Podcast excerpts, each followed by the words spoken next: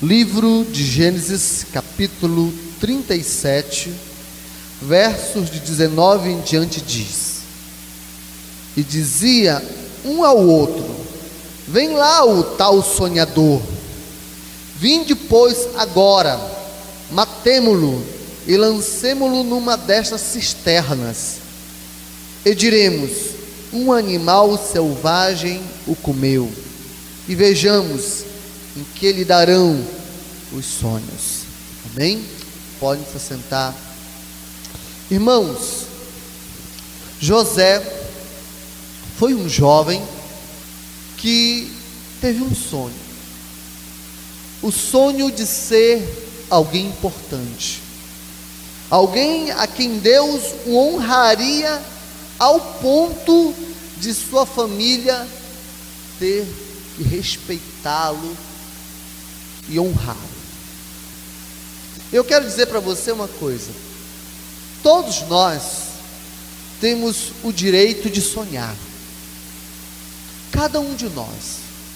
Assim como José teve um sonho que um dia seria alguém importante na vida, eu quero te dizer que você tem o direito de ter sonhos grandes em seu coração.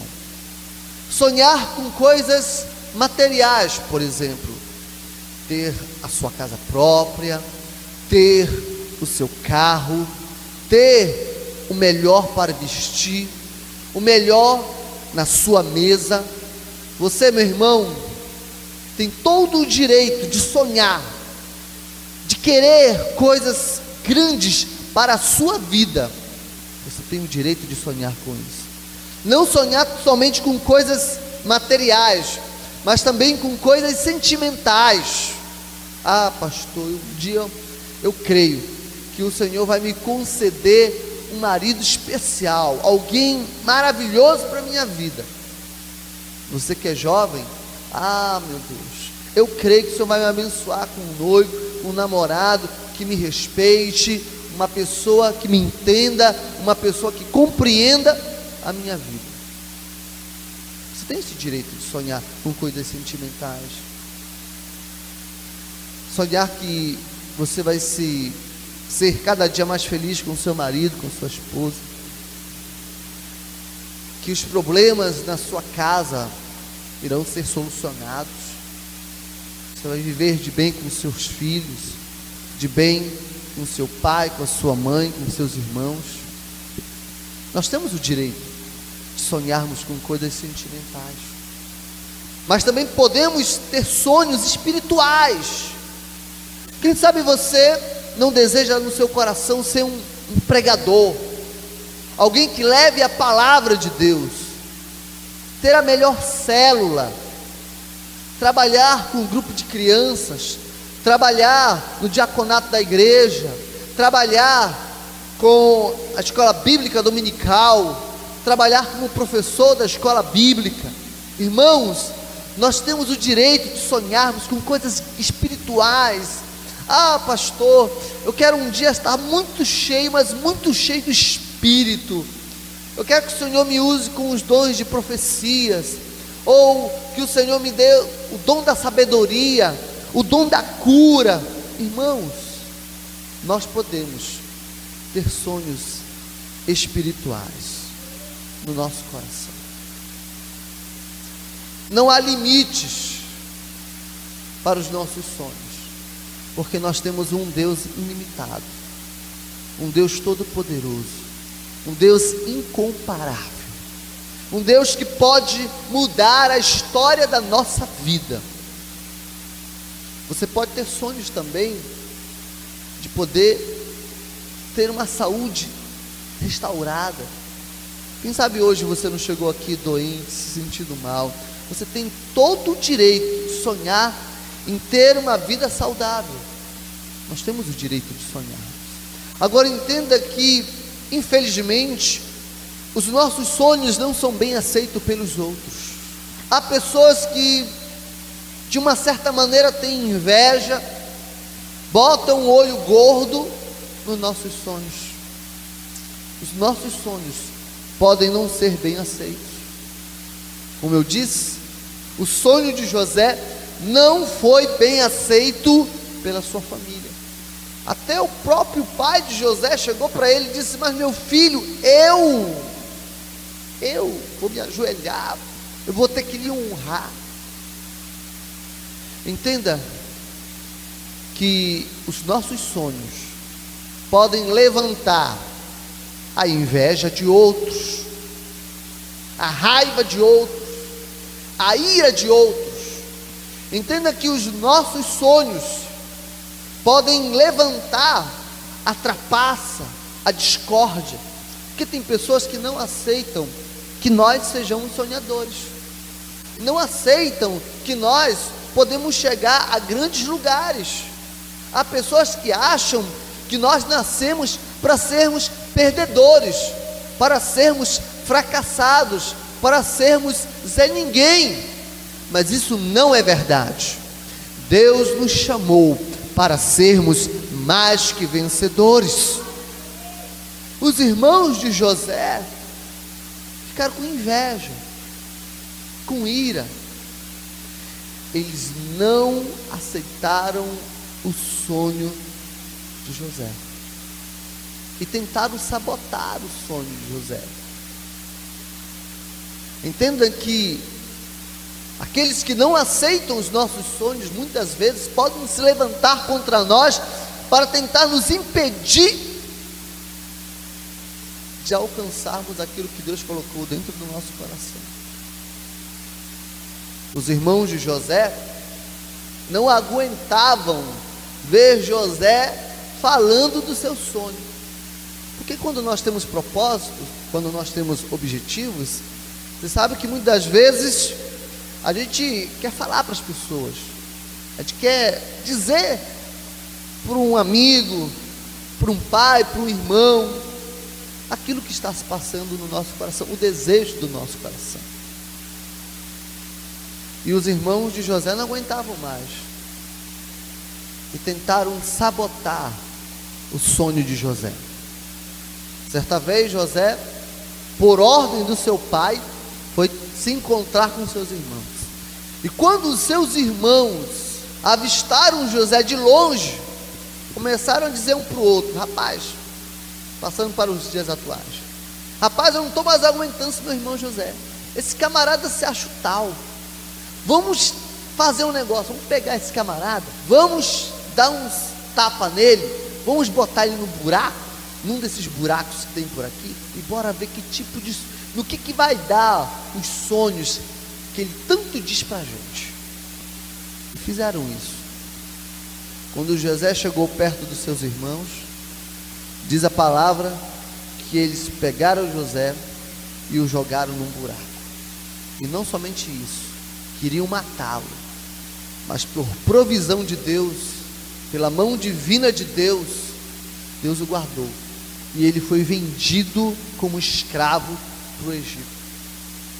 E os, e os seus irmãos, diz a palavra, que eles disseram para o pai dele que ele havia morrido, que uma fera selvagem havia devorado a José. Foram os primeiros que tentaram sabotar o sonho de José, de ser um vencedor querer conquistar coisas grandes na sua vida. Quando ele chegou na casa de Potifar como escravo, a vida dele começou a dar certo. O seu chefe confiava nele.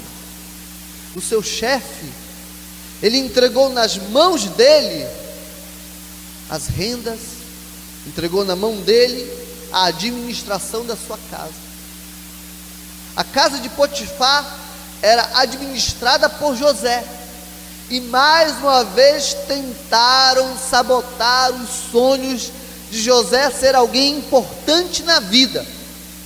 A mulher de Potifar queria que José fosse para a cama com ela. E você sabe que naquela época adultério levava à morte. E como José não queria, ela se fingiu ela se colocou como inocente. E foi dizer para o marido, e foi dizer para os soldados da casa de Potifar, para as pessoas que José queria malinar com ela, né? Sabe o que aconteceu? José foi preso. Foi preso por causa de uma mentira. Mais uma vez, tentaram sabotar o sonho de José de ser alguém importante. E foi José para a prisão e passou anos e anos preso numa prisão. Mas Deus era com ele. Deus estava ao lado dele. E a palavra de Deus nos mostra que ali na prisão, ele era um homem de tanta confiança, era um homem que adquiriu tanto respeito dentro da prisão, que engraçado, um prisioneiro passou a tomar conta de outros prisioneiros, de tanta confiança e de tanto respeito que os administradores da cadeia, os administradores da prisão tinham de José. Eu quero que você entenda uma coisa: que os sabotadores dos nossos sonhos, eles sempre vão tentar nos desanimar. Entenda que os nossos sonhos, meus irmãos, às vezes os nossos sonhos podem nos levar a grandes desafios, e é nessa hora que você não pode falhar. É nessa hora que você não pode se deixar levar pelos problemas. Nós servimos a um Deus poderoso. Nós servimos a um Deus soberano, criador dos céus e da terra e tudo que existe neste universo. Deus está a teu lado. Então, meu irmão, o inimigo, de uma certa maneira, vai querer impedir você de conquistar os teus sonhos, vai tentar impedir você de alcançar os objetivos do teu coração, os desejos da tua alma. Mas, irmãos, é quando os sabotadores se levantam, é quando os caluniadores, os mentirosos, os invejosos se levantam contra nós, é aí que nós devemos ser firmes, determinados e corajosos, porque, irmãos, infelizmente, Há pessoas que não resistem à fofoca, à inveja, à mentira, à discórdia. Há pessoas que não conseguem resistir aos sabotadores. Você não pode desistir dos seus sonhos. Você não pode desistir daquilo que Deus colocou no teu coração. Não é Satanás que pode impedir você. Entenda que muitas vezes nós não alcançamos coisas maiores na nossa vida por causa de nós mesmos. Porque quando a tempestade vem, quando os problemas vêm, quando as lutas surgem, a gente se deixa envolver pela tempestade e entristece. O diabo começa a dizer no nosso coração que nós não estamos valendo nada que nós não vamos conseguir, que nós não temos capacidade, que nós não temos forças. O inimigo, de uma certa maneira, vai tentar desencorajá-lo, tentar impedi-lo de alcançar os desejos do teu coração. O inimigo vai tentar sabotar a tua vida, porque você nasceu com um plano, você nasceu com um propósito, você não nasceu por acaso. Deus quer fazer algo maravilhoso através da tua vida. E os sonhos que Deus coloca no teu coração são os sonhos que Ele irá usar para que Ele seja glorificado. Então entenda que o inimigo vai tentar sabotar você, sabotar a tua vida. Mas a grande pergunta é, pastor, como nós podemos vencer os sabotadores? Como nós iremos poder vencer aqueles que se levantam contra nós e tentam nos impedir de alcançarmos coisas grandes diante de Deus? Como nós iremos poder impedir que os sabotadores nos atrapalhem e nos impeçam de sermos vencedores? Primeira coisa é identificá-los, saber quem são. Uma das coisas que eu sempre digo para alguns irmãos, quando aceitam Jesus, é se afastar dos pessimistas, é se afastar daqueles que não querem te dar honras, não querem te ajudar a acreditar que você vai vencer o pecado, vencer o mal na tua vida. A pior coisa é estar do lado de gente pessimista. A pior coisa é estar do lado daqueles que não querem crescer. Meu irmão, se afaste um pouco daqueles que não têm o desejo de crescer. Identifique aqueles que estão querendo atrapalhar você. Deixe eles de lado. Porque existem muitas pessoas incrédulas. Rapaz, tu não vai conseguir. Rapaz, isso não é para ti. Rapaz, tu não leva jeito não. Quem conheceu uma pessoa assim na sua vida, levante a mão. Sabe uma coisa? Eu acho que tu não vai dar certo nisso não. Lançando até palavra de maldição na nossa vida. É importante que nós nos afastemos daqueles que não possuem fé e que são egoístas. Porque às vezes você comunga de um sonho com alguém, essa pessoa diz para você que você não tem condições, mas ela vai lá e faz o que você tinha colocado no teu coração. Às vezes você tem o sonho de ter, por exemplo, uma mercearia. Aí você fala para um sabotador, aí ele diz para você: rapaz, não vai dar certo não, rapaz, não tem condições. E por trás ele vai e faz a mercearia no teu lugar. Então você precisa tomar muito cuidado para quem você diz os seus sonhos. Isso é uma coisa muito importante também. Tome cuidado para quem você está dizendo os desejos do teu coração, para que eles não possam sabotar aquilo que Deus está colocando diante da tua vida. Outra coisa também, se afaste. Não perca tempo com quem não tem visão. Não perca tempo com aquele que não quer nada da vida. Vou dar um exemplo aqui muito simples. Aquele jovem que anda com pessoas que não querem estudar, acaba não estudando também. Eu me lembro muito bem que quando eu era jovem, eu, eu percebia que aqueles meus amigos que andavam com camaradagem e que saíam da escola, iam para o bar, eram aqueles que repetiam ano após ano a mesma série. Só queriam saber de festa, só queriam saber de farra. Repetiam, repetiam. Não passavam de ano. E isso é muito sério, irmão. Se tem alguém com quem você anda que não quer nada com a vida, que não quer crescer, que não quer ir além, que não, não tem o desejo no seu coração de ter a sua casa própria, que não tem de, o desejo no seu coração de ter seu carro, que não tem o desejo no coração de ser alguém importante, meu irmão, se afaste um pouco dessa pessoa, porque ele pode lhe contaminar com o desânimo e a falta de visão que essa pessoa não tem. Procure andar com pessoas que têm visão, que querem ir mais além, que procuram coisas maiores para a tua vida.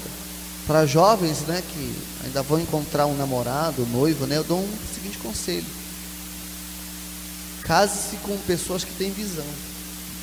Case-se com quem realmente quer alguma coisa na vida. Porque antes de você casar com um menino feinho, magrinho, né? Orelhudo, narigudo, casar com um bonitão que não quer nada da vida. Que só quer ficar em casa dormindo. Que a menina que quer namorar com um pé rapado, que não quer nada da vida, vai pedir esmola para dois. Porque, meus irmãos, nós precisamos estar do lado de gente que quer alcançar o melhor na sua vida. Nós precisamos estar do lado de gente que quer vencer. Nós precisamos incentivar aqueles que, porventura, estão sem visão. Mas não devemos nos deixar contaminar por aqueles que não têm visão.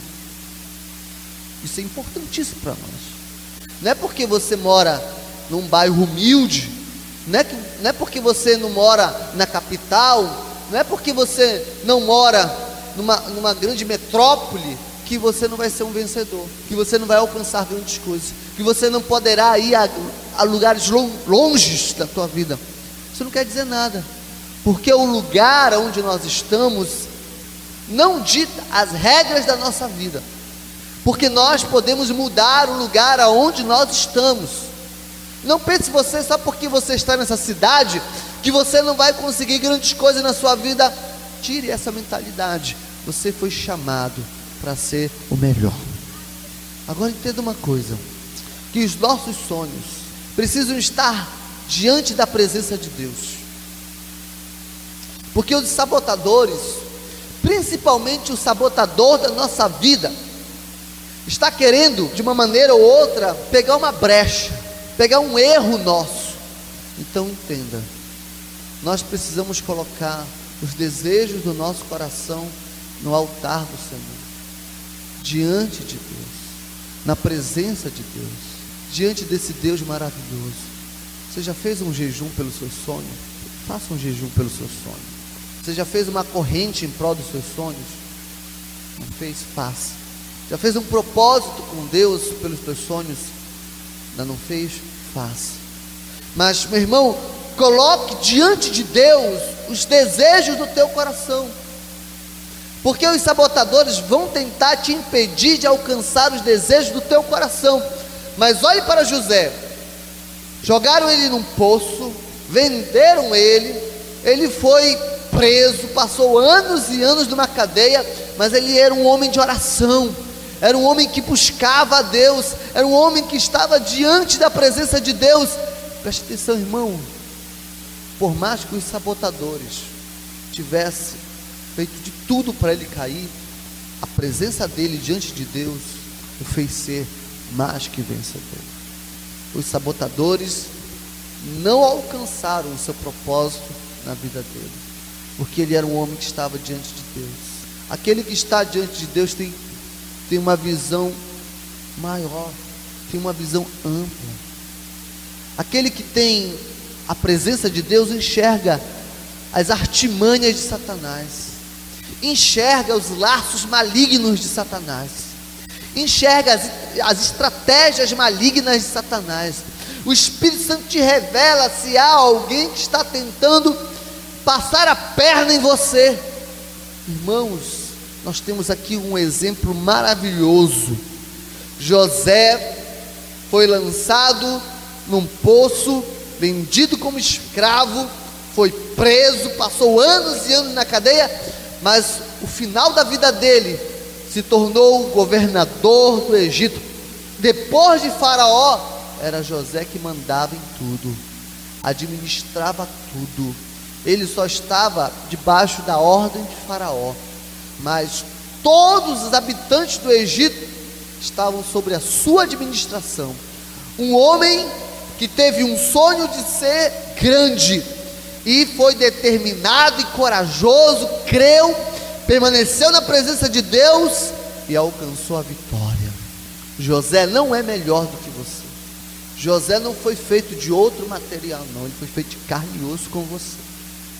Talvez a única diferença que possa existir entre nós e José é que José era um homem de fé e nós podemos estar com pouca fé. A diferença pode que José era um homem determinado e muitas vezes nós não estamos determinados.